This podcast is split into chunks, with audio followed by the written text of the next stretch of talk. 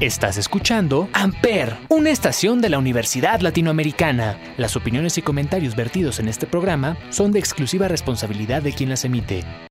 Amper Radio presenta.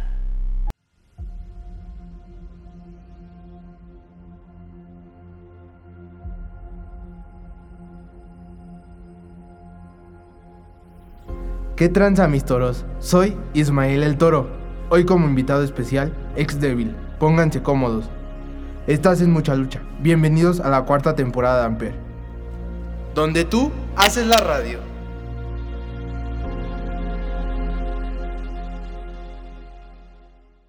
Hoy como invitado especial, ex débil. Pónganse cómodos. Estás en mucha lucha y esto es Amper, donde tú haces la radio. Bienvenido, ex débil. Hola, ¿qué tal? Muchas gracias por la bienvenida y por el espacio. Pues comencemos con esta entrevista, con este momento simbólico para nosotros tenerte como invitado. Para ti, ¿qué es la lucha libre? Para mí la lucha libre, aparte de ser actualmente mi estilo de vida, te puedo decir que más que otra cosa es una pasión y hasta cierto punto un arte. ¿Cómo y cuándo descubriste tu afición por este hermoso deporte? Pues la afición sale, creo que como la mayoría de las pasiones, siendo un niño a mí me tocó, y creo que a bastante de mi generación y, y algunas pasadas, un boom de lo que fue la lucha americana vista por teleabierta.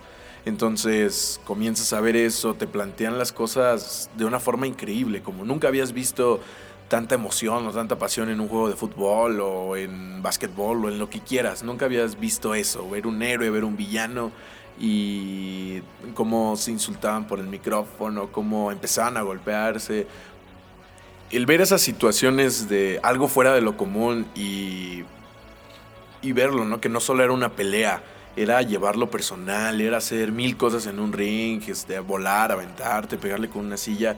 Esas cosas que aunque no es a lo que tiramos en la lucha mexicana, es lo que te engancha en un principio, ¿no? Y creo que nadie, nadie tiene, nadie tiene ese, pues ese clickbait como los americanos para engancharnos tan rápido al deporte. Así es como nace mi, pues, mi afición por la lucha. Pueden hacer de diferentes maneras, pero la más común es verlo desde la tele y desde niño. Sí, verlo desde niño y de repente llega el momento en el que lo puedes ver en persona.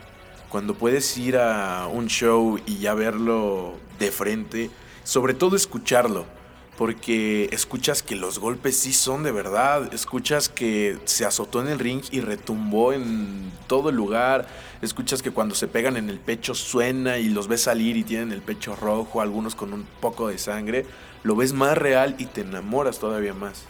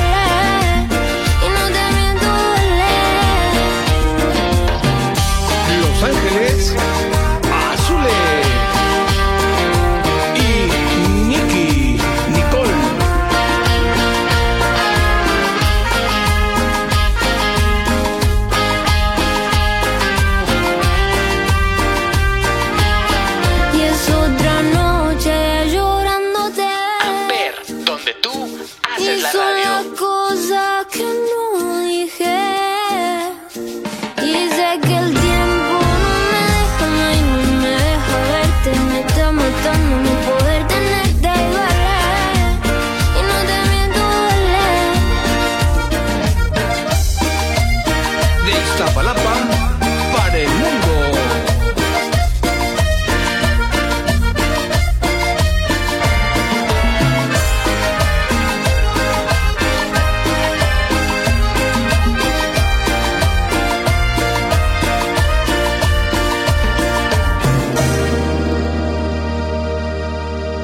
Amper, donde tú haces la radio. Estamos de vuelta con la entrevista de Ex Devil, aquí en Mucha Lucha, solo por Amper. ¿Cuál ha sido el momento más difícil que has vivido a lo largo de tu carrera? Ya a lo largo de mi carrera, eh, hace, hace justamente un año y unos meses, en el 2019, 2020, perdón, tuve un accidente y me fracturé todos los cartílagos de las costillas. Me dejó fuera esto aproximadamente seis meses. Cuando el doctor me dice que ya puedo empezar a hacer ejercicio, yo me lo tomé con un libertinaje enorme y al día siguiente fui a hacer un tryout en una arena aquí en la ciudad. Eh, fue un error enorme porque no estaba listo, no, no estaba en forma, no tenía condición y mi cuerpo no resistía nada y me volví a lastimar las costillas por no haber sanado completamente y aparte de que me fue mal, no me quedé, no lucí y hasta cierto punto pues sí dejé mucho que desear de lo que era mi, mi trabajo. Este, tuve que quedar fuera otro tiempo indefinido más por lesionarme haciendo esto. Y pues la verdad mm, fue un bajón enorme porque yo iba con las expectativas, iba con las esperanzas altas de, bueno, igual y si lo puedo conseguir, me he preparado, no creo que mi cuerpo lo resienta. Y te da un golpe de realidad, ¿no? De que no estás realmente, no siempre estás preparado, tienes que estar en constante preparación. No te puedes confiar, ah, bueno, dejo el deporte unos seis meses y voy a regresar y voy a hacer exactamente el mismo, ¿no? Es algo que no puedes soltar y ese golpe de realidad me tuvo fuera otro par de meses, llegué a pensar lo peor de mi carrera y pero bueno, este pude salir del hoyo. Es un momento como que vas de confianza y, y dices, no me va a pasar nada, voy a seguir en el mismo nivel. Cuando te pasan las cosas es cuando te das cuenta que no estás en tu mismo nivel y tendrías que haber hecho caso a los doctores o a tanto a los padres de familia. Exactamente, creo que muchas veces pensamos que somos indestructibles, nos creemos tanto el que somos superhéroes que queremos que nuestro cuerpo va a funcionar así. Cuántos, muchos señores en la actualidad que fueron leyendas en sus tiempos, no tienen una edad tan avanzada y ya no pueden caminar o ya no pueden mover al- alguna extremidad precisamente porque nunca se trataron lesiones, nunca se dieron ese descanso para que su cuerpo sanara, que al final de cuentas es decisión de cada quien, pero sí es asumir las consecuencias de que tu cuerpo lo va a resentir y que pues tu cuerpo va a tener una respuesta natural. Desde tu punto de vista, ¿cómo visualizas el nivel de la lucha mexicana con respecto a la de otros países? Yo la visualizo como una de las mejores, sin embargo, mm, a pesar de que no es una opinión muy popular, no la visualizo como la mejor. La, la visualizo como la mejor en lucha libre, porque Estados Unidos tiene wrestling, en Reino Unido también hacen wrestling, en Japón tienen progreso y son cosas totalmente que a, que a grandes rasgos lo ves y es lo mismo, pero tienen este, varios elementos muy, muy distintos y siento que lo que podríamos ser como que uno de los de los mejores, uno de los que está en la cima, es en que muchos mexicanos combinan los estilos. Llevas a algunos mexicanos independientes a luchar a Estados Unidos, te saben hacer wrestling. Los llevas a Asia, te saben hacer pro wrestling. Los llevas a Reino Unido y los pueden combinar y aquí te hacen una lucha libre con su llaveo, contra llaveo, lo que quieras.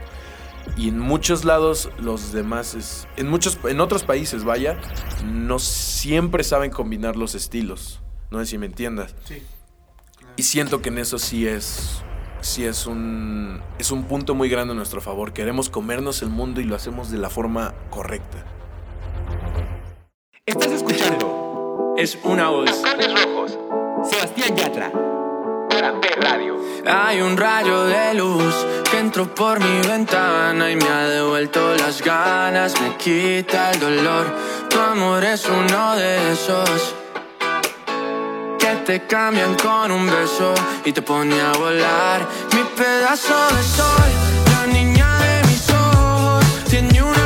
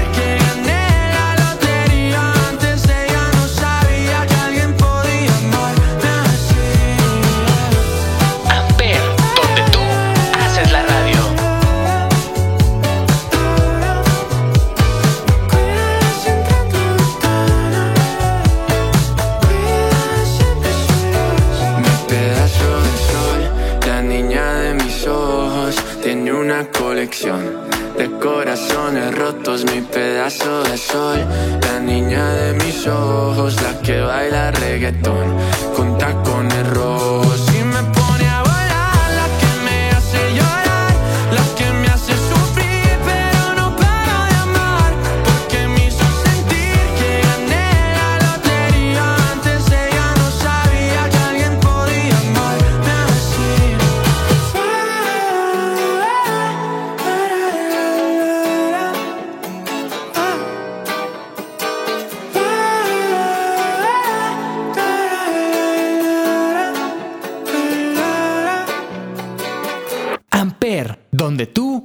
Haces la radio. Estamos de vuelta con la entrevista de Ex Devil, aquí en Mucha Lucha, solo por Amper. ¿Tu familia qué opina respecto a tu vida luchística? Mi familia me apoya completa y plenamente. No te puedo decir sin pelos en la lengua que no estaría en donde estoy. Más que por mi trabajo, más que por mis compañeros, mis profesores. No estaría aquí si no fuera por mi familia. Siempre me han apoyado desde el principio, el aguantar todo, aguantar todo el trabajo, el cansancio y desgaste sobre todo, que es llevarme a mí y a mi hermano a los entrenamientos, a las luchas, esperarse tanto tiempo a que termine una función, ir a otro estado, ir a donde sea necesario para ir a luchar y recibir más reconocimiento, que la gente nos conozca un poco más. Todo eso lo ha aguantado mi familia y no, no, no lo hubiéramos logrado si no hubiera sido por ellos.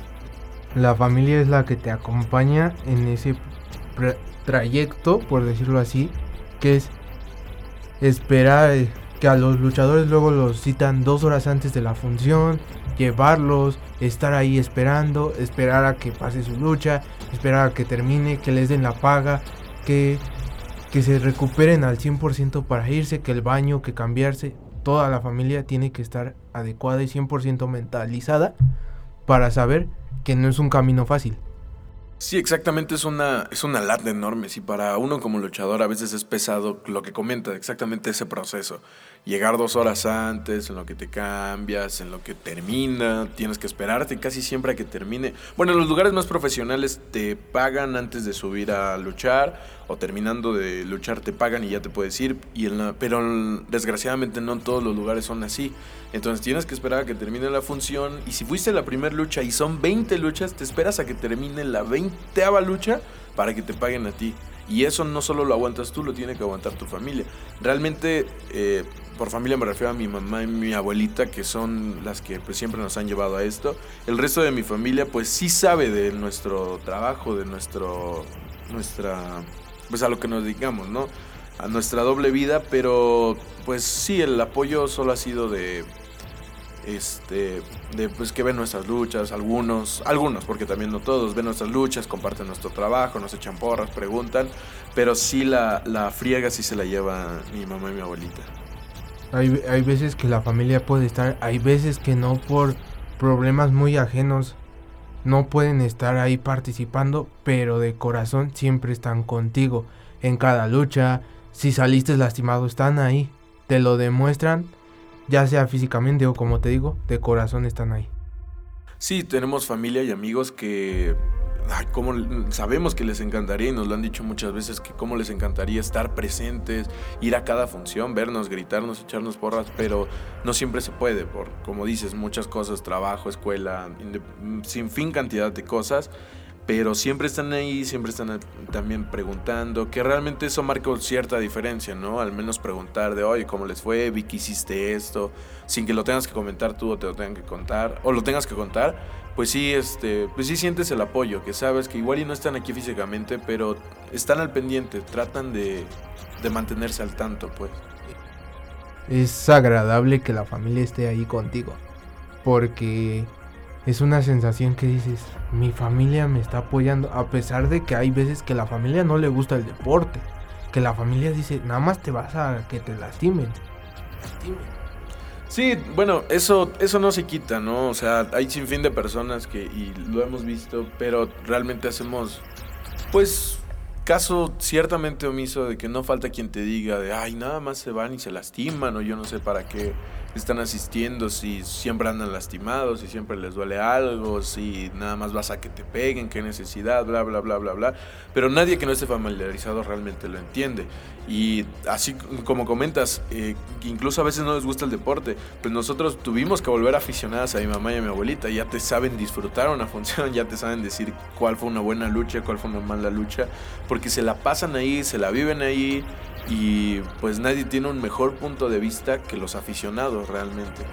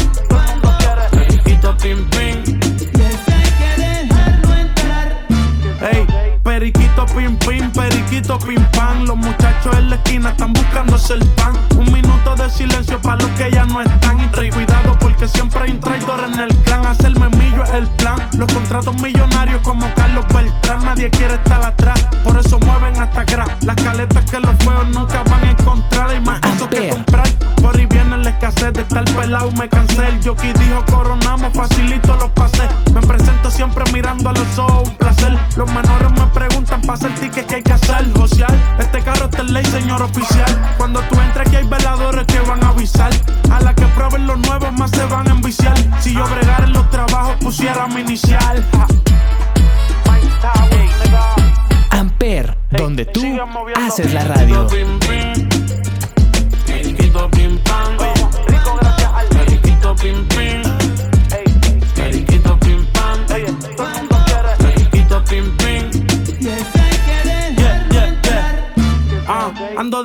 En país, siempre subiendo de precio. Soy puro, las putas me quieren y yo las desprecio. Estoy en buscarme el peso, fuerza para todos los presos que están cumpliendo su sentencia. Lo pienso y me estreso. Música para el bajo mundo como Tommy Olivencia, dejando cero evidencia. Voy a hacer millones por estar rimando vivencia. Por ahí se está diciendo que yo soy la eminencia. Mi maíz se pasa en la iglesia. Dios bendice a todos los míos y todo lo suyo.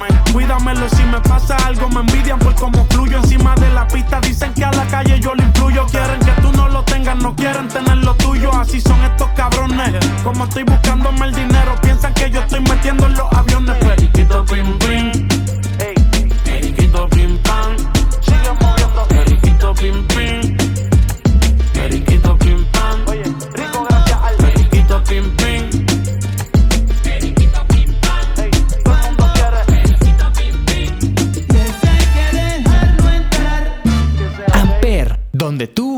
Haces la radio. Estamos de vuelta con la entrevista de Ex Devil, aquí en Mucha Lucha, solo por Amper. ¿Qué otros deportes, además de la lucha libre, practicas? La verdad, absolutamente ninguno. Nunca me llamó la atención los deportes. De- desde pequeño nunca me llamaron la atención ver deportes hasta que empecé a ver las luchas. Cuando entré a la secundaria hice algo de básquetbol, jugué voleibol. En la prepa también jugué voleibol, pero de ahí en fuera nunca nada le dediqué más tiempo. Realmente no me... Y no me llama la atención. A veces nada más es un amor que tienes hacia un deporte y hasta ahí llega. Sí, tienes amor, a, tienes a tus cosas específicas, hasta ahí llega y ¿para qué le voy a quitar el tiempo a mis pasiones para tratar de averiguar otras cosas? Realmente no. Has librado muchas batallas durante tu carrera. ¿Cuál ha sido la más difícil? La más difícil en cuestión batallas conmigo o Batalla en el ring. en el ring. Mm, Que digas, esta sí me terminó full. Terminé al full, muy, muy lastimado. me- o gané, pero me costó mucho trabajo. Me ha pasado en varias ocasiones, pero no sé, mira, me gusta mucho más hablar de, mi pasado porque mm, me gusta mucho recordar porque mm, si no fuera por esas cosas no hubiera aprendido. Cuando hace aproximadamente dos años, dos, tres años, tuve una lucha en Toluca. Fue una eliminatoria de éramos 15 luchadores para que los últimos tres este, se jugaran el campeonato welter del centro de la República. Eh, la verdad, pues muchos dicen que no es cierto, pero la mayoría se fueron encima de mi hermano y de mí porque éramos los más chicos, la mayoría ya, ya, ya señores. Y algunos, y algunos más jóvenes, pero siguiendo, seguían siendo más grandes que nosotros, se fueron encima de nosotros y a eliminarnos a nosotros y a que no tuviéramos oportunidad por ser los más jóvenes y que teníamos cierta ventaja. A mi hermano sí lo alcanzaron a eliminar y a mí me hacían, me hacían y no podían y no podían. En un último golpe me meten un codazo, realmente fue algo accidental. Me meten un codazo en la nariz y empecé a sangrar, pero no me detenía. Se me cerró un ojo y me bajé del ring. Cuando reacciono y enderezo la cabeza, se termina la lucha porque quedábamos ya nada más tres y solo tres íbamos a disputar el campeonato. Fue de casi de puro churro, no, no supe cómo, la, cómo lo logré salir de ahí, pero... Y fue donde más lastimado puedo decir que salí de una lucha con la nariz hecha bola tres veces más de lo que ya está y con un ojo cerrado, pero lo logré. ¿Qué tanto influye el público en tu desempeño como luchador? Creo que es un 50% de lo que más importa a la hora de salir a luchar. Porque pues sí tienes como que tus expectativas, ¿no? Sal, sabes que vas a ir y obviamente en todos lados tienes que cumplir con tu compromiso de la mejor manera porque eres profesional. Pero en algunos lugares, por muy profesional que sea, la gente no se presta, la gente no te anima, no te está poniendo atención. Eso pasa mucho en, en eventos privados, por ejemplo. A veces es- vas a una fiesta a luchar y así, y unos están por allá, niños están en los juegos, nadie te está haciendo caso y sí te desanima. Si sientes como de, pues es que aunque ahorita haga un giro, 10 giros en el aire y caiga parado, nadie me va a pelar. Sí te desanima bastante. En cambio, hay lugares en los que vas, sabes que es un evento sencillo, un lugar pues pequeño, con poca gente, pero de repente tienes a la gente a tus pies, tienes a la gente gritándote, exigiéndote, emocionada por ti, o los aficionados están vueltos locos. Y bueno, o sea, tú vienes con una expectativa más pequeña, pero el público la levantó, entonces te tienes que luchar a la par de lo que el público te está exigiendo, tanto para bien y a veces, aunque suene mal, también te tienes que limitar si el público no está tan no está tan comprometido con el con la lucha porque pues sí es un desgaste. Si tuvieras que definir toda tu experiencia en la lucha libre con una sola palabra, ¿cuál sería? Mm, no sé. Mira, me gustaría tal vez comedia. Como si fuera una comedia griega. Ha tenido momentos muy, muy, muy amargos y muy dulces. Sube, baja, se enreda, se desenreda, se resuelve y se vuelve a enredar. Y sí, siento que es la mejor palabra. Podría decir como una montaña rusa. Es una montaña rusa completa y nunca sabes cuándo va a acabar, pero nunca quieres que acabe. ¿Qué consejo podrías darles a aquellas personas que pretenden incorporarse a este bello deporte? El único consejo que puedo dar sin caer en lo mismo que la mayoría te va a decir es aférrate. Hay que aferrarse. Muchos, mira, algo que no me gusta es que muchos te dicen que no, que vas a dejar familia y escuela y ya no vas a ver a tus amigos, tal, tal, tal, tal, tal. Sí, son sacrificios, pero no lo sientes. No lo sientes como sacrificios. Muy rara vez llega a pasar la, el momento en el que, ay, no pude ir a tal lado porque tenía lucha. Muy rara vez, porque cuando realmente lo tienes como una pasión, ni siquiera piensas en qué estás dejando al lado, qué te estás perdiendo, porque toda tu vida se enfoca en eso. Entonces es aferrarte, porque por mucho que no salgan las cosas, y te lo digo yo que me ha costado bastante más trabajo que incluso algunos de mis compañeros, porque que no me salían algunos movimientos o no tenía una buena condición física, tal, tal, tal, pero nunca me, me dejé de aferrar, nunca dejé de, de batallar y claro que lo puedo lograr y cómo no lo voy a lograr y aunque me tarde 10 años, en 10 años lo voy a hacer. Es solo no soltarlo, no, no dejarlo a la ligera y no, pues no dejar de creer en ti, de confiar en ti, pero sí dando pues su merecida cantidad de trabajo. Pues muchísimas gracias por estar con nosotros, ex Devil. Pero antes de irnos, ¿dónde te pueden seguir, ver o irte a ver a una arena? Claro, mira, actualmente me pueden ir a ver. Bueno, es que varían muchos lados. Pero bueno, me pueden seguir mi trabajo en Facebook como ex Devil Junior, en Instagram como arroba x.devil. Y, y ya. Eh, ahí pueden ver este, todo el trabajo que voy a estar teniendo, mis carteles de cada día, de cada semana, cada fin de semana y todo lo que estamos haciendo, ¿no? Realmente siempre trato de mantener pues, fresco esto porque sabes que pues, todo se mueve por las redes sociales, entonces siempre estoy tratando de, de, de mantener al tanto de qué me encuentro haciendo o en dónde estoy y también por si quieren la venta de productos oficiales este, por cualquiera de las redes. Yo soy el único que maneja mis redes, siempre voy a estar contestando y para lo que quieran, esas son mis redes sociales. Pues muchísimas gracias. Nos vemos en la siguiente lucha, mis técnicos. Soy Ismael el Toro. Esto es Mucha Lucha y estás en Amper, donde tú haces la radio.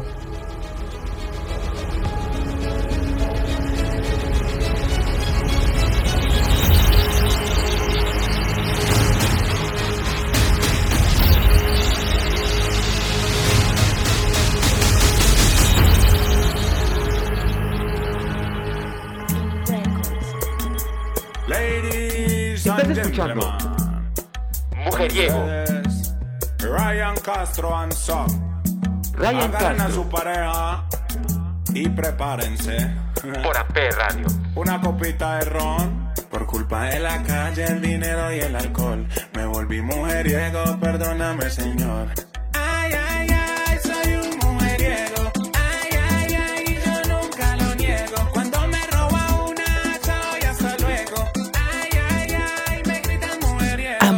Las veo buenas, si bebo ron, la blanquita y la morena. Si bebo ron, la gordita care tierna. Si bebo ron, la flaquita care Barbie bailando en el balcón.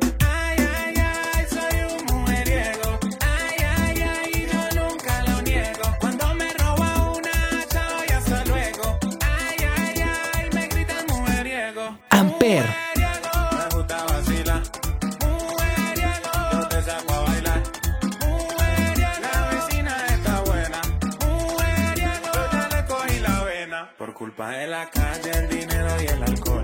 Me volví mujeriego, perdóname, señor.